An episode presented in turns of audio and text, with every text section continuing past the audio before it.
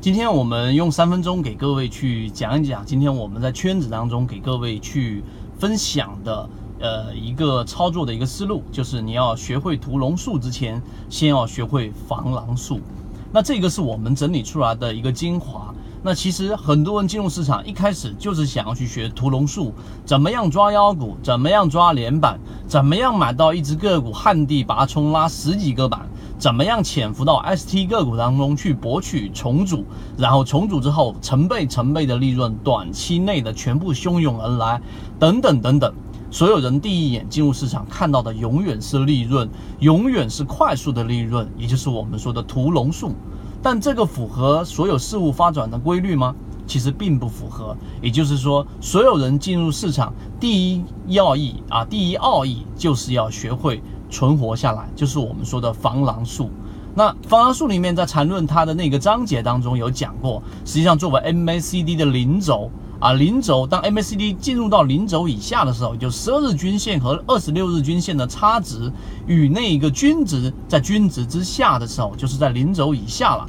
这种时候就属于是空头主导，市场更多的是往空头的方向去走走势，所以很多人去做稍微大级别的 MACD 的那一根线，只要走到了我们说零轴以下。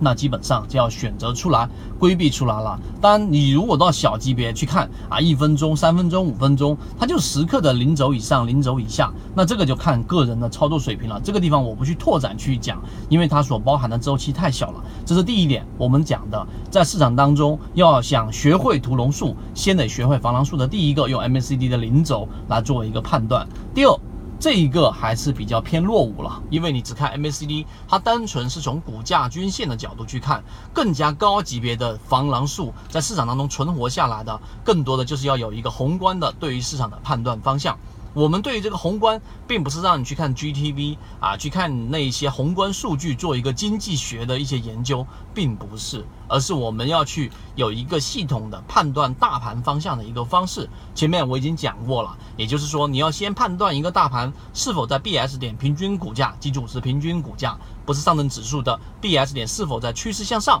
还是趋势向下。这是第一个小的一个分支，第二个流动资金是否连续性翻红还是连续性翻绿？目前的市场就是连续性翻绿，这个是第二个市场的持续性到底有没有新入的资金来进行一个支持？第三个就市场里面的赚钱的概率，就是短线样本、中线样本和超跌的横向样本，这个在圈子当中我们都有已经分享出来，这个是对于市场的一个宏观判断。从三月到四月中旬，我连续性不断的给各位去提醒到，现在市场连续性资金流流出，大盘又处于 S 点，一定是选择一层到两层最多的仓位去操作了。虽然说今天我们自选板块当中二十只当中已经出现了两只，一个是奥维通讯，一个是啊这一个好利啊啊这一只个股啊这一个好利。